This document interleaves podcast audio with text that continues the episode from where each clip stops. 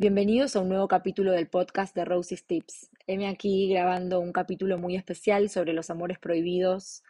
Es la primera vez en lo que va de la tercera temporada que grabo un capítulo sola, sin entrevistar a alguien respecto al tema que vamos a tocar, pero bueno, me surgió hacerlo así por hoy. Si hay un solo tema que cautivó a la humanidad más que el amor, creo que es este, ¿no? El de los amores prohibidos. El de los amores intensos que por alguna razón no son aceptados en su tiempo o en su clase social. Romeo y Julieta, Paris y Elena de Troya, Carlos y Camila Parker Bowles. La historia también está plagada de casos de amores prohibidos. Y apuesto a que vos que me estás escuchando en tu entorno también conozcas algún caso, por no decir más. Claro que lo que era prohibido ayer tal vez hoy ya no lo es. Antes, por ejemplo, se condenaba el amor homosexual. Recordemos que Oscar Wilde estuvo preso por eso, pero hoy, enhorabuena, ya no pasa. No hace tanto igual que eso cambió, y si no preguntémosles a un montón de parejas que durante el siglo XX tuvieron que esconder su amor homosexual.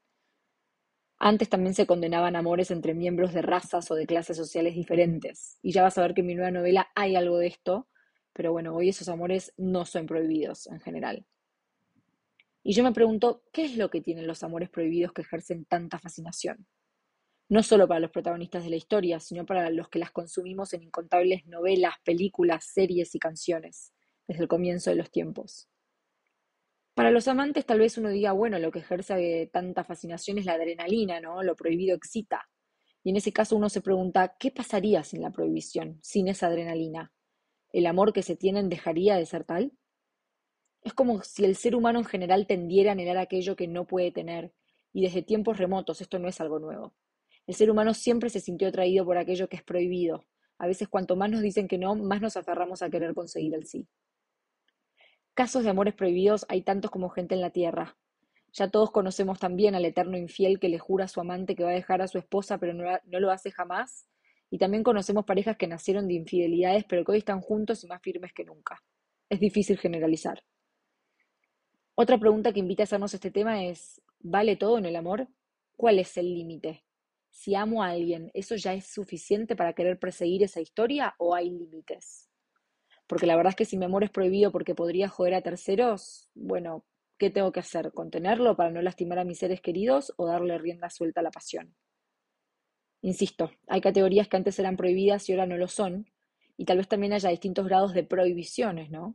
Pensemos, por ejemplo, en un sacerdote y una feligresa. Historias así sorprenden a cualquiera y me animo a decir que eso pasa incluso hoy en el siglo XXI, en que ya casi no existe la palabra tabú. Hoy casi podríamos decir que estamos saliendo con un mono y nadie podría declararse ofendido. Y exagero para fijar ideas, como diría mi director de teatro.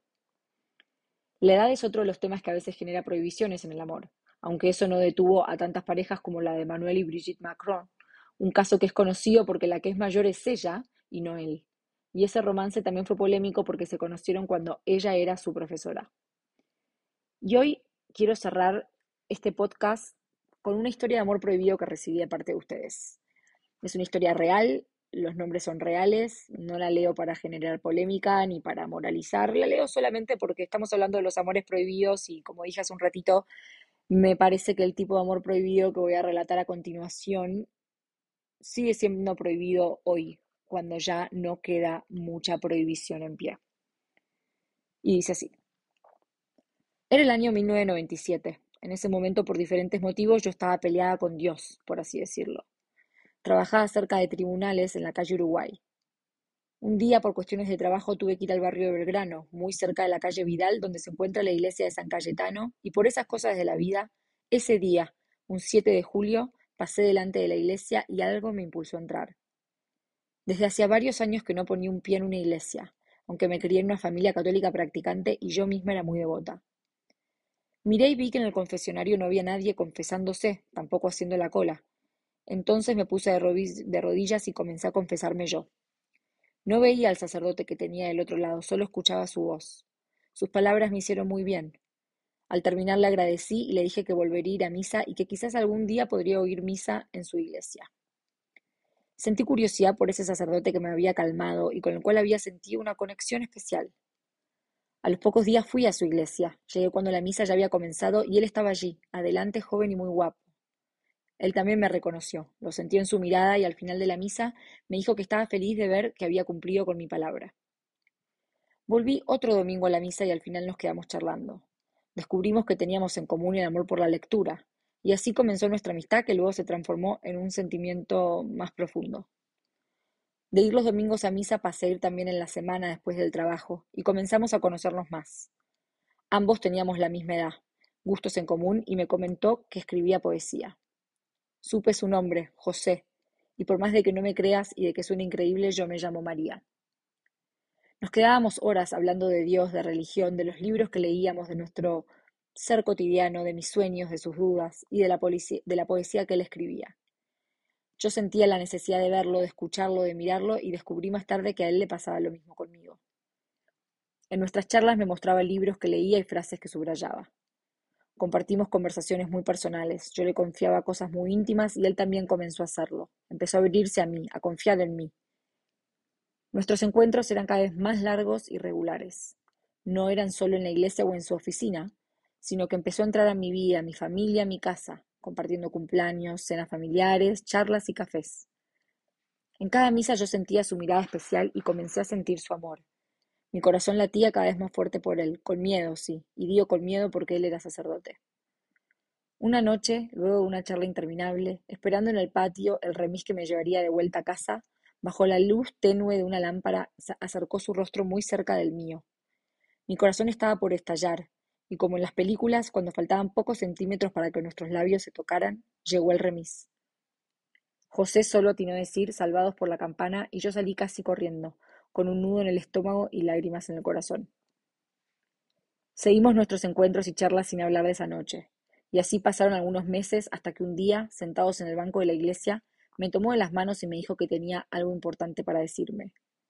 Aún hoy siento la inocencia de ese contacto, de sus manos tomando las mías, de la timidez acariciando mis manos.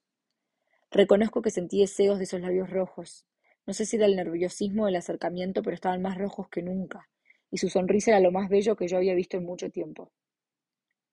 Quedamos en hablar otro día de lo que él quería decirme, porque pienso que el nerviosismo no nos permitía hablar, y entonces era mejor posponerlo. Fueron incontables las noches que me dormí pensando en ese momento. Finalmente llegó el día en que confesó su amor por mí, me preguntó si yo tenía los mismos sentimientos por él y que si era así abandonaría los hábitos por amor. Yo le mentí, le dije que no tenía los mismos sentimientos, que eran solo una profunda amistad. Lo que él no sabía es que yo a mi modo también renunciaba a él por amor. Continuamos viéndonos, pero yo trataba de no estar mucho tiempo a solas con él. Veía y sentía su sufrimiento, en cambio el mío solo Dios lo conocía. En algunas oportunidades fui a misa con mi hermana. Ella leía los libros que José me regalaba, Nunca me dijo nada, solo era testigo en silencio de lo que ocurría entre nosotros. Toda mi familia se empezaba a dar cuenta de que el sentimiento no era solo de amistad. Una noche mi hermana decidió preguntarme si estaba enamorada de José y me dijo que prefería que no lo estuviera, porque ella no quería verme sufrir. Tenía muy presente Camila y demás historias semejantes, ya todas sabemos que con final triste. También le mentí a mi hermana, le dije que no, que no sentía más que amistad por José, y ella me pidió que me alejara de él, me dijo que cada vez que íbamos a la misa juntas veía cómo él se perturbaba y hasta se equivocaba cuando hablaba, y que solo tenía miradas hacia mí, que ella salía de su amor y de su sufrimiento a raíz de las frases que José había resaltado en los libros que me regalaba, y no entendía cómo yo no me había dado cuenta de eso. Un día fui a hablar con otro sacerdote y le confesé mis sentimientos y me aconsejó que tomara una decisión, pero que recuerde que José ya estaba casado con la iglesia y que eso no se podía borrar jamás. Decidí hablar con José, le pedí que nos reuniéramos a solas y una noche de invierno estuvimos de nuevo frente a frente. Él comenzó a decirme que su confesor le aconsejaba que se alejara de mí, ya que yo no era una buena influencia, porque no, le permitía que él estuviera en paz consigo mismo. Y esa noche no le dije lo que había pensado decirle, porque me di cuenta de que yo no quería que él renunciara a la vida que tenía y que tomara otro camino. Entonces decidí alejarme, tanto que crucé el Atlántico. Yo me alejé y él se recluyó para tener en claro el camino que seguiría. Decidió no dejar los hábitos y con el tiempo yo formé una familia. En estos últimos veinte años perdimos el contacto durante unos diez años. Luego lo retomamos, pero ya no de una manera tan personal, y la distancia ayudó mucho a eso. José siempre estuvo y está a mi lado, como amigo y como sacerdote.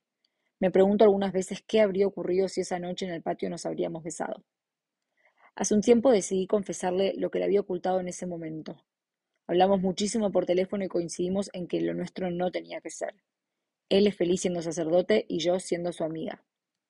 Reconozco que no nos hemos encontrado en directo desde la última vez, que nuestras charlas son cortas y telefónicas, pero mis sentimientos tomaron la, la dirección que debían tomar. Bueno, el tema de los amores prohibidos da para mucho. Si Dios quiere, pronto grabaremos un vivo con el doctor Amor al respecto. Tengo otras historias que recibí de parte de ustedes también, algunas muy buenas. Por ejemplo, el de una mujer y un hombre que eran eh, familia, ¿no? Otro de los temas que no hemos nombrado. ¿Cuántas veces el amor nace dentro de las propias familias? Y no hablo de un incesto directo entre hermano y hermana, pero entre primos lejanos o primos y tíos, y bueno, esto puede generar escándalos. En el caso de esta historia, bueno, los protagonistas decidieron no estar juntos, él empezó a salir con una chica, se quedaron embarazados, la madre de mi relatora de la historia siguió su camino, se casó, la historia de él fracasó al poco tiempo de casarse y ahí la fue a buscar a ella, que ya estaba por casarse y se casó. Y bueno, para hacerla corta, se reencontraron muchos años después y ella, contra lo que le decía la familia, los amigos y todo, apostó a la relación con, con esta persona y bueno, hoy están juntos hace muchísimos años, tuvieron cuatro hijos, son muy felices.